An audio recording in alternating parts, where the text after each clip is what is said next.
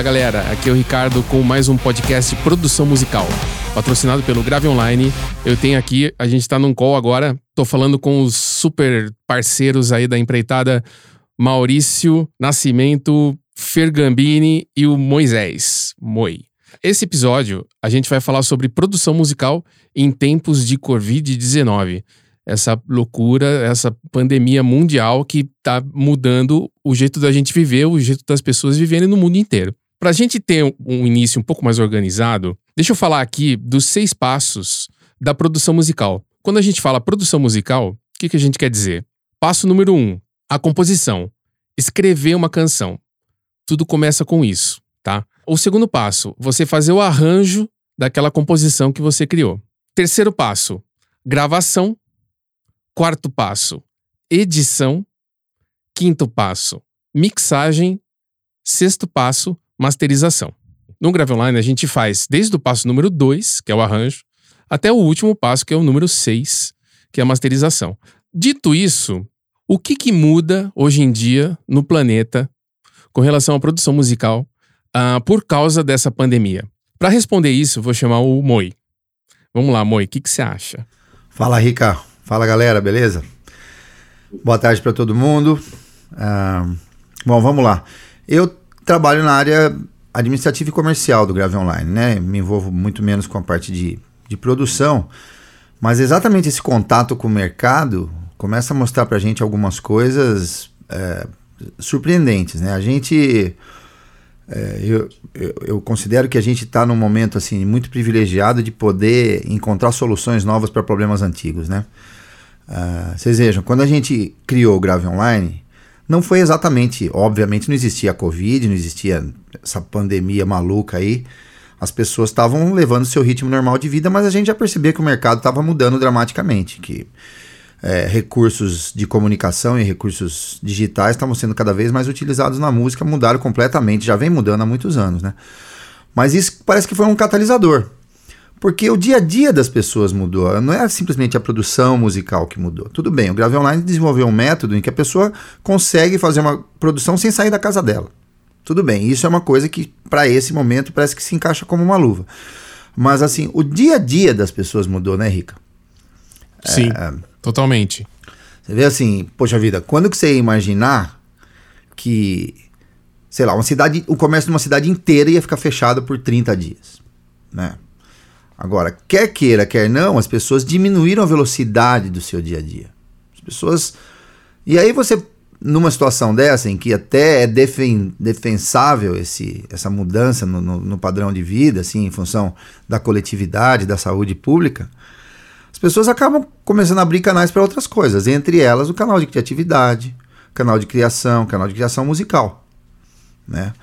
Uh, a gente começou a perceber que o volume da gente aumentou muito, porque as pessoas começam a entrar cada vez mais na internet, fazem uma busca, encontram lá uma empresa que de repente você está na sua casa, manda uma gravação de celular e o cara devolve uma gravação pronta para você, uma gravação de, de nível profissional, né?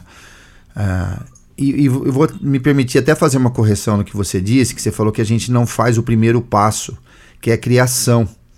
A gente também ajuda o pessoal. Essa semana, para você ter uma ideia, a gente colocou uma promoção no nosso site em que a gente ajudava, não vou entrar em maiores detalhes, mas a gente ajudava a pessoa a terminar a composição dela. O resultado dessa vez foi 10 vezes maior do que da última vez que a gente fez a mesma promoção. Quer dizer, o cara, o cliente, o, o, o compositor, ele pode de repente fazer um poema, escrever um poema, e o Grave Online pode fazer a composição harmônica a harmonização e a composição melódica dessa letra que originalmente é um poema. É isso? É, na, verdade, também é isso. Eu gosto de dizer que essa essa parte é uma, uma, espécie de assessoria na criação que a gente faz. Tem gente que vai chegar com a música quase pronta, mas precisa de uma ajuda. É, eu acho que o Fernando pode falar muito com mais propriedade disso, sobre a forma da música, sobre uma lógica de, de, de, de blocar os, os assuntos, os versos e as estrofes. Enfim, a gente pode ajudar a pessoa a ter uma, uma criação um pouco mais organizada, mais até inclusive mais comercialmente palatável. A gente ajuda muito. E, mas o meu ponto aqui nesse podcast que eu acho que é as pessoas abriram o canal para isso, sabe? A correria, como a correria parou e o cara tá na casa dele, o cara olha pro instrumento dele ou pega uma caneta e um papel e sai escrevendo, sabe?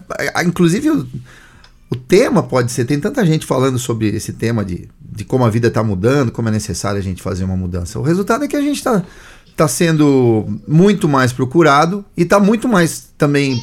Sabe que a gente tá podendo ajudar as pessoas, né? Que é legal você poder entregar para a pessoa uma coisa que ela tinha às vezes há anos e ela não sabia como desenvolver aquilo. Pra gente, eu acho que tem sido muito gratificante esse momento. E a gente percebe que o Grave Online tá, tá se desenvolvendo muito rapidamente por causa disso também. E aquela história assim do cara que tem um violão que tá lá cheio de teia de aranha e ou então aquele, que, aquele violão que o cara nunca comprou. E, e agora o cara foi lá, tirou as teias de aranha do violão, ou então comprou pela internet. E o cara, as pessoas estão se dedicando com um tempo maior para se dedicar para fazer um, um curso online, para ler mais aquele livro também que estava parado, e também para pegar esse instrumento e tocar um pouquinho. Alguém aqui notou essa diferença, tipo, de, de, desse cliente que existe hoje em dia que não existia até antes da pandemia? Ah, Rica, isso é interessante, cara, porque é, são dados oficiais mesmo, do, principalmente do varejo aí da internet, do e-commerce. A gente tem contato com bastante gente que, que trata esse assunto né, de uma forma muito séria, né? É, inclusive a gente tem um, um grupo de conselho que nos ajuda também a evoluir o nosso processo, evoluir a nossa ferramenta nesse ambiente online.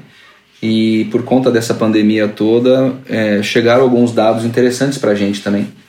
E, e, é bem isso que você falou assim isso é fato é, que aumentou drasticamente o consumo por cursos online gratuitos ou pagos porque a pessoa acaba descobrindo um novo hobby acaba tendo um tempo livre para poder explorar alguma coisa que ela tinha deixado de lado e, e, e a parte musical encaixa muito bem nisso né cara porque Desde aquele cara que tinha um instrumento encostado, ele vai colocar isso né, ativo agora no dia a dia dele, por ter um pouco mais de tempo, por estar em casa.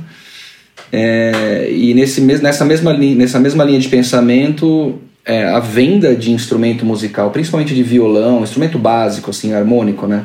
Violões básicos, não violões caros. É, a venda foi, assim, absurda. Os violões acabaram no e-commerce brasileiro assim como os videogames também acabaram. É, tem algumas, ah, alguns itens que interessantes, assim, né? A parte de ginástica também, a parte de anilha, peso individual, esses pesos que o pessoal tem para treinar em casa, né? Fazer uma atividade física. Tudo isso são dados que a gente recebeu, né? Do, do consumo online das pessoas nesse, nessa nova nesse novo estilo de vida, vai ser é que pode falar assim, né? Queira ou não, o mundo nunca será mais o mesmo, né? E nesse momento de muito isolamento, uh, esse consumo aumentou drasticamente. Então, eu acredito que seja uma tendência as pessoas descobrirem a música novamente. Né? Acho que isso vai ser algo natural vai acontecer cada vez mais, entendeu? Isso é fato. Moisés, você quer falar? Não, é que é, é, é exatamente, né, cara? O, o, isso que o Maurício acabou de falar, dos instrumentos mais baratos, são os instrumentos de entrada, em que a pessoa começa a se interessar por um assunto. Você vê que os, os instrumentos mais caros não estão sendo comprados. Ou seja, a pessoa já tem aquilo no seu dia a dia, né? A pessoa simplesmente ela fala, pô, quem sabe se eu não, não uso esse tempo que eu estou tendo para aprender a tocar e para começar a compor? Porque é o instrumento de entrada, né? Depois o cara vai aprimorando, aperfeiçoando o ouvido e vai querendo ter um instrumento melhor, né? Legal. Agora, Fer, uh, qual que é o seu conselho para o compositor que tá em casa, tem mais tempo para pensar em suas composições, tem mais tempo para compor mais músicas. Qual que é o seu conselho para essa galera que tá assim começando a carreira de compositor agora? Fala galera, boa tarde. O primeiro conselho eu acho que é usar a, a referência, né? Pode ser que a gente imagine que a gente esteja criando uma, uma coisa nunca, jamais vista anteriormente na face da Terra mas provavelmente alguém já pelo menos começou a fazer alguma coisa parecida. E, a, e é quase que impossível a gente compor alguma coisa uh, sem a gente ter referências. Então, acho que o importante é a gente pegar uma música que a gente gosta uh, e tentar analisar né? Analisa a melodia da música, ah, analisa como que o, o, o, o compositor, o cantor ah, levou ela, se ela começa ah, com a melodia mais baixa e no refrão ela vai com a melodia mais alta, se ela tem mudanças bruscas durante a, a música, eu acho que a, a analisar as coisas, principalmente começando a analisar as coisas que a gente gosta, eu acho que é um, um bom caminho. E aí, já engatando uma, um segundo conselho, que acho que o assunto que a gente vai falar é muito importante. E além do assunto ser importante, o jeito que se fala na música eu acho que é uma coisa que conta muito. Todo mundo, desde sempre que compõe música, a música ocidental contemporânea, fala de amor, né? Mas a gente tem várias maneiras e várias linguagens para se falar de amor, né? Ah, então a gente tem a. Vou, vou dar dois exemplos bem diferentes. Que é um exemplo antigo que é aquela música Rosa. Para quem não conhece, é, acho que só dá uma digitada no Google. E é praticamente um poema musicado, né? Eu imagino que uma música com essa linguagem hoje em dia não daria tão certo quanto deu há muitos anos atrás. Então acho que a linguagem é uma coisa muito importante para a gente se pensar quando a gente vai fazer uma composição também.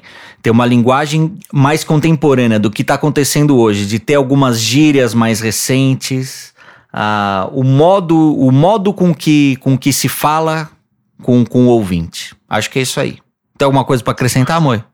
É, eu acho que essa coisa que você está falando é, é, engraçado, né? Quando você tem um assunto para falar numa música, eu, qualquer situação, meu filho nasceu, eu quero fazer uma música, é, tem carro demais passando na minha rua, eu quero fazer uma música. É muito legal, é como se fosse um novelo, e você tem que. Por que lado eu vou falar dessa história?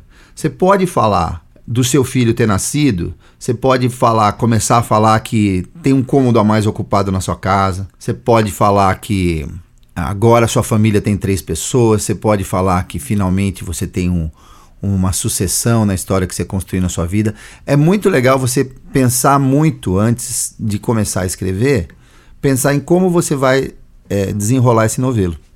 É isso que eu tinha para falar. Esse foi mais um episódio do podcast Produção Musical, patrocinado pelo Grave Online. E a semana que vem a gente segue esse papo conversando sobre composição. Até lá!